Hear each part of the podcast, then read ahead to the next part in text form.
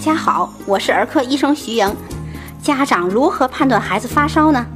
影响儿童体温的因素啊有很多，包括年龄、运动、进食、激动的情绪、一天当中所在的时间段等。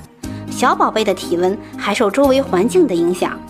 通常，婴幼儿的体温会高于大儿童及成人。清晨体温最低，下午及傍晚较高。刚刚饱食后，尤其进食了大量奶啊、汤面等高热量食物后，体温也会有所升高。